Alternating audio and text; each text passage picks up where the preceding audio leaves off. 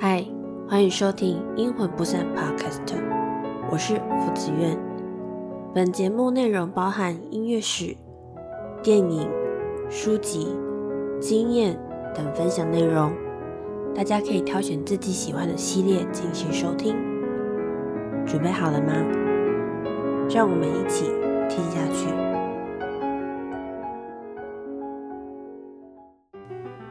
嗨，大家好，我是福子苑，好久不见了，大家。距离上一季也经过了一个月，终于我又回来啦。在此，我先说明一下，我们这一季之后有关音乐史的部分，系列名称会统一叫做《莱茵河的咏叹调》。不过，原本莱茵河的音呢，我就把它改成了音乐的音，就是应景一下，我们这个频道主要还是以音乐的部分为主。那至于为什么会选莱茵河呢？主要是因为这条河它经过了音乐历史重要的欧洲地区，尤其是在德国。我们都知道，德国它其实孕育了非常多的音乐家跟呃作曲家啦、艺术家，甚至是一些表演的，比如说什么戏剧演员呐、呃美声的歌唱家之类的。所以我才会以莱茵河作为这个系列的主要名称。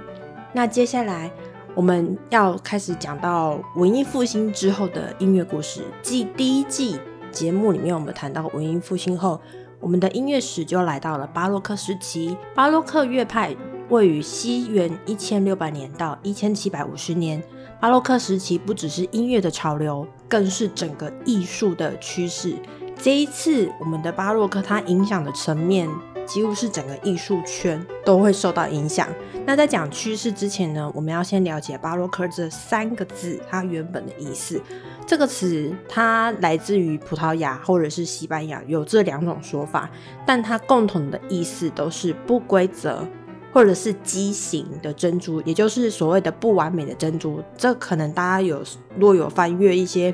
跟音乐史有关的书籍，可能也会有这样子的说法。那这个字在更深一点的层面的意思呢，就是指具有怪异或者是夸张的意思。在十八世纪末期，有些艺术史的学者会以他们对古典派的审美标准来回顾整个十七世纪以来的艺术发展。那他们会觉得说，这一百五十年来的艺术作品给人的印象就是古怪又庞大，所以他们就以巴洛克来形容这段时间的艺术风格。那另外呢，绝大多数的人也相信，现存最古老的歌剧，其实是在西元一千六百年，意大利的佛罗伦斯上演。我们都知道，佛罗伦斯在文艺复兴是占了一个非常重要的地位，所以因为歌剧是具有代表性的艺术产物，对后人的影响也是非常巨大。所以他们就将这个歌剧诞生的这一年作为巴洛克时期的一个分界点。所以你如果去查阅巴洛克时期的资料的时候，你会发现它都是从西元的一千六百年到一七五零年。好，那我们说巴洛克的音乐特点呢，是一种极尽奢华又加上很大量的装饰音的音符。乐曲它的表现的方式呢，节奏是强烈、短暂，而且带有律动性的。旋律也会比以往更加精致。这个时期的复音音乐仍然占主流的地位。我们复音音乐之前在文艺复兴的时候也有提及过，那它现在也一直延续到现在的巴洛克时期。那到到了我们以后会介绍的巴哈，到他的那个时代的时候会发展到巅峰。那之前在说明文艺复兴时有提到，文艺复兴的音乐创作场所大多集中于在教会里面。就是我们的宗教场合里面，不过到了巴洛克时期的时候呢，创作的场合却分散到了三个地方。第一个是宫廷，第二个当然还是宗教的场合，第三个是剧院。其中呢，又以宫廷是最具影响力的。那这个现象也如实的反映出现代专制君主、教会跟中产阶级这三个社会阶层开始在产生了。那至于巴洛克音乐为什么会开始转移，那我们就不得不先从巴洛克最一开始的起头到底是从何而来来谈起。之后我们也会分别从建筑啊、服装、艺术等层面来聊聊整个巴洛克时期，以及也会补充受到巴洛克影响所延伸出来的法国洛可可艺术。巴洛克跟洛可可艺术其实有点像，他们名称。有点像，然后整个风格也有点像，但是它的差异非常的细微。就之前在查那些资料的时候，有有特别发现这个。那我想说，就是之后来补充给大家听。那我们就先从呃巴洛克的建筑开始。巴洛克最初是建筑领域的术语，很奇怪吧？大家都知道音乐有巴洛克乐派，但很少人会知道说，其实巴洛克是从建筑开始的。那后来它才是慢慢逐渐用于在艺术啊、音乐、服装设计等的领域，它是从建筑才延伸出来的。那在艺术领域方面呢，巴洛克风格的特征是极尽的奢华以及细腻的装饰。就是比如说，它的可能柱子上面会刻了非常多很细小的装饰，然后透造成这样的现象的主因是由于贵族开始掌握了权力。那富丽堂皇的宫廷、奢华的排场，正是新文化以及艺术的发展趋势。每个人都想要模仿，希望可以变成宫廷的名设计师。那当然，因为这样的趋势，所以造成整个巴洛克蔓延的非常的快。那之前文艺复兴返璞归真的想法，已经渐渐改变成了奢华细腻的状态，这也让整个艺术界起了非常大的影响。那整个艺术圈除了变得极尽奢靡之外呢，贵族们为了炫耀他的权势跟财富，也会在办宴会或者是场地啊、建设、布置各个方面、各个层面，尽量展示他的所有所有的华丽感。那这也体现着说，等于是宴会主人的财力跟他的门面。因此，除了在音乐上的改变之外，就连相关的建筑服装都也会朝着华丽进行改变。那欧洲各国呢？因为在这个时期，他们也不断的扩展他们的科学新知，产生了许多的发明。那在地理上呢，他们也有一个新发现，造成了通商跟殖民的兴盛，物质水平趋于富有。那思想呢，则一日益的自由，所以我们刚刚前面有提到说，嗯，我们的贵族们开始中产跟中产阶级开始地位开始提升了。那也是因为他们地理上的新发现，让他们的思想开始变得更自由，于是开始有慢慢有有意识说，哦，我必须要掌权的那种感觉。那十六世纪到十八世纪是欧洲的君主专制、君权神授的时代，各国之间常因扩张领土，然后会发生战争。此外呢，因为文艺复兴为意大利宫廷带来了财富与权势，是世俗与宗教力量的结合，所以后来他们就衍生出了宗教改革，与罗马教廷产生的新旧派的权力之争。那致使罗马公教为了对抗宗教改革，激起了天主教徒对于宗教的热情，那并鼓励宗教上的文艺活动。这些日趋复杂的局势。对，就在对当时的艺术其实发展有很大的变化。那巴洛克艺术就是在这样子的一个很复杂的情况的时代下背景产生，在旧教中心的罗马逐渐形成，随即即传遍了整个欧洲跟美洲部分的地区。所以也有人说，巴洛克建筑是对抗宗教改革的产物。那其实我后来查资料说，呃，除了欧洲跟美洲部分以外，在英国它那边也有巴洛克的影响。那这个我们可以之后再来补充。然后现在我们先讲到呃建筑的代表，比如说呃鲁本斯、贝尼尼的作品，那他的是跟生活方面仍然有密切关系。那他的具体表现有两个，第一个，他善用了动态感。比如说，不管是在实际的实际的建筑上面的话，他会可能会做一些波形的墙面，或者是喷射状的喷泉，然后或者是从原本文艺复兴的含蓄呢，现在变成充满活力跟动作的显显著。比如说，就是你知道文艺复兴那个时候是比较偏静态的表静态的表现，那它现在就会呈现比较歪斜的配置的动感。去制造一些就是有一个力量，或者是有一种延伸的无穷感，比如说呃延伸地平线的道路，然后展现就是无尽天空幻觉的壁画这样子，那运用变变换透视的效果，使使得那个他的作品就变得扑朔迷离的镜面手法，它就会产生很多动态的感觉，不会再像文艺复兴一样，就是嗯有点像是。古古板板这样子，然后就是一步两步三步四步这样子，很很静态，然后又很规律的样子。到了巴洛克时期，其实大家就比较有那种挥洒的那种感觉。那第二个人呢，他是强调光线，它会设计一种人为的光线，而非自然的光，这是它跟文艺复兴产生的不一样的地方。那如果用人为光线呢，它就会产生了一种戏剧性的气氛，创造了比文艺复兴更有立体感、跟深度感，还有层次的空间。那造成轮廓的线条会有点模糊，构图会有变化。那它的整体感也是追求戏剧性啊、夸张、透视的效果。那它也不会拘泥在，就是也不会拘泥在某一个区域，而是在各个不同的艺术形式之间的界限啊，就会开始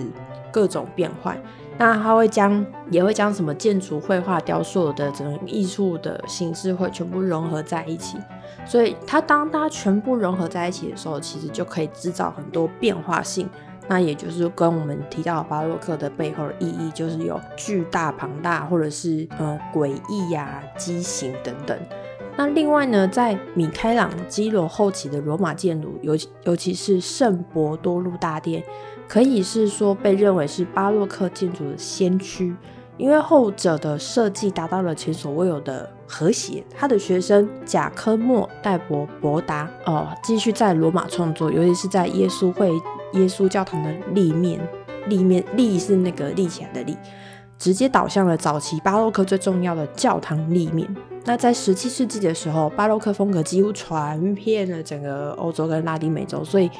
很多建筑物就开始用巴洛克的风格在进行建造。那耶稣会在这个时期其实也起了很大的推动作用。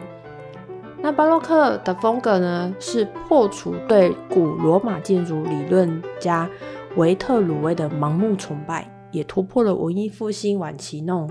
古典主义者制定的戒律。它反映的是人向往自由的一些世俗的思想，因为教会比较有很多的规定，但是反过来的外面的世俗。反而是比较向往自由的。那它的特征呢，是不喜欢单调平板的水水平垂直，就是喜欢这样的扭扭曲曲的多变缠绕线条，然后创造出复杂的装饰，以及追求强烈的律动感。那这个是巴洛克非常非常重要的一种风格的显现。那巴洛克艺术的风格其实是承袭的文艺复兴末期的矫饰主义，矫是矫情的矫。饰是装饰的饰，矫饰主义着重在强烈的感情表现，然后它不像鼎盛期的文艺复兴那样子严肃跟含蓄，此时它真的是强调了流动感、戏剧感、夸张性的特点，并采用富有动态感的造型要素，炫耀教会的财富跟权势。所以其实从头看到这里，我们大概可以知道。巴洛克时期的建筑其实最主要的目的就是拿来炫耀它的权势跟财富，那他就用了非常多很多细腻的雕刻啦，然后各种你可能你们在网络上看到的图片那种很华丽的那种，那都是属于巴洛克艺术的风格。那就建筑来说，巴洛克的特点就是雄伟雕琢、装饰华丽，这我们其实从头到尾都一直。有在强调这一点，那广泛的使用古典元素，如柱子、圆顶、拱门，并附上神话故事情节的雕刻。所以大家如果注注意，我们等下后面会介绍一下我们台湾有的巴洛克风格的建筑，那你可以去稍微注意一下，他们其实上面有很多很多细微的雕刻，国外更多，国外真的是多到多到不知道 怎么算的。那它的建筑外形在装饰上的。庄严及细腻的气氛会给人家有一种中世纪教堂祭坛的感觉。那内部呢，却是堂皇无比，配以镀金啊、银饰，还有镜子、镜面的手法。至于建筑物的四周景观，就会有广场啊、庭园、喷泉、雕像等搭配。若以建筑平面图来看的话，巴洛克建筑的典型特征就是椭圆形、橄榄形。以及从复杂的几何图形中变化而来的复杂图形。总而言之，巴洛克基本上就是一个很复杂的概念。至于建筑中的装饰类型，则用规则的波浪图曲线或者是反曲线的形式，赋予建筑物元素动感的理念，就有点像流动这样。这是所有巴洛克艺术最重要的特征。就是那种波浪曲线流动感。那天主教与世俗君王为了彰显自身的地位，建筑师一定会受到影响，因为我们总是要讨一口饭吃嘛，对不对？所以他们也会去呃征求他们的，听他们的想法。那我们就照着这种很华丽奢华的风格去做。那就是开始会反对那个文艺复兴，当初是当时是以简单的基本的比例啊、相互关系为基础。那巴洛克建筑它不再崇尚这种含蓄的逻辑性，而是追求令人感到意外的戏剧般的效果。那从开始到现在，综合以上所有的内容，会整了巴洛克的建筑的特征。那总共有呃大概九九点。我们看第一点是宽阔。有时候圆形的中殿取代了狭长的中殿，它会变成一个圆的。那第二点是戏剧性的使用光线跟强烈的光影对比、明暗对照的效果。譬如呃那个威尔滕堡的修道院教堂，然后或者是依靠窗户实现均匀的照明，如温加滕修道院的教堂。好，这两个地点也是就是巴洛克时期的东西。那第三个呢，它是大量使用装饰品。通常是镀金石膏，或者是呃粉饰灰泥大理石跟人造的大理石。第四个有巨大尺寸的天花板壁画，这个我想这个大家可能在看电影啊，比如说什么达文西密码之类的啊，可能都有看过那个很大的天花板上面有在画一些故事的那种壁画。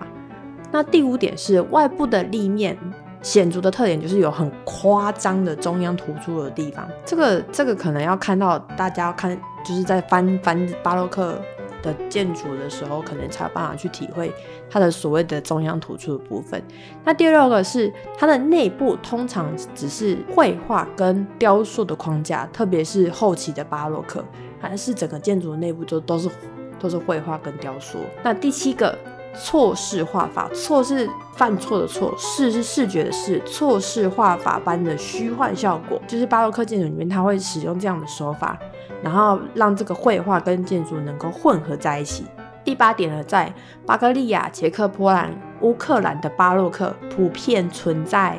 梨状拱顶，拱顶就是那种那个那个建筑可能要找一下，它那个拱顶就是。这个我有点难形容，用声音有点难形容，就可能到时候还是要，可能要大家可能要有去特别去找的时候，可能才会才有办法看听得懂这到底是什么意思。第九点是天主教国家的圣母柱或者是圣三柱柱子的柱，通常因黑死病结束的时候感恩而建的，是这个比较特别的意思。因为当年我们都知道文艺复兴发生了非常大的一个黑死病，那所以他们天主教的国家就会有特别建立这个去去感恩整个黑死病的结束这样。那至于在台湾的巴洛克建筑呢，有台北宾馆、台北监察院、总统府、中山堂、台湾高等法院跟已经拆辟的海关税务司公署，还有台大医院。台湾省立博物馆、自来水博物馆、台北邮局、台湾银行、土地银行、新竹邮局、台中火车站，这应该是早期的啦。然后早期的高雄火车站，然后还有基隆海港大楼、台中市府、台南旧市府、台南地方法院、台南公会堂、台南武德殿以及鹿港民俗文物馆，基本上。因为现在的台中火车站跟高雄火车站已经改建了，那他们以前其实都是属于巴洛克建筑的范围。那尤其是总统府，我想这个这个大家这个一定都最有印象，它的那个样式就是巴洛克风格的建筑。那有关巴洛克建筑相关的故事呢，那我们就先讲述到这里。下一次我们再来谈谈有关巴洛克的艺术跟服装等等的。那对于巴洛克建筑，其实我自己的感想是。我其实蛮喜欢的，那种辉煌又精细的华丽，就是觉得他他们对细节跟那种雕刻的细腻程度，我觉得那是非常非常棒的一种欣赏。譬如说看到台湾当地蕴含巴洛克艺术的建筑啊，其实会很想，就是会去想象说，哦，当时欧洲有多大的盛况，几乎到处都是都是这种这种风格的。那譬如说那个凡尔赛宫。它其实里面也是有巴洛克建筑影响建筑，所以你可以想象那种华丽跟那种一根柱子上面，然后雕的那个龙飞凤舞的这样子，其实其实很好看。那也可以了解说，当时的生活在凡尔赛宫的贵族，他们在办宴会的时候会超级有面子。那可以，那我们大家可以想象，那他可那你想象他那个要门面嘛？那你就可以想象他的服装会有多多夸张。对，这个这个我们后到后面会可以继续谈。那至于音乐部分感想，就我们先等我们把前面整个巴洛克音乐时期的东西先都讲完了之后呢，我们再来去带到这些东西是导致巴洛克音乐使用非常大量装饰音的原因之一。所以我们会先去讲前面的建筑啊、艺术以及服装等等的各种层面的影响。然后去导致最后为了要在那个在那个什么宫廷啊，或者是一些就是中产阶级的宴会上，为了能够符合巴洛克的风格，所以音乐才会变成那个样子。那这个我们可以之后再来慢慢讲这些故事。那以上的节目的介绍跟新的，如果有任何问题的话，都欢迎你们写信或者是留言给我。然后也感谢大家今天的聆听，I love you，拜拜。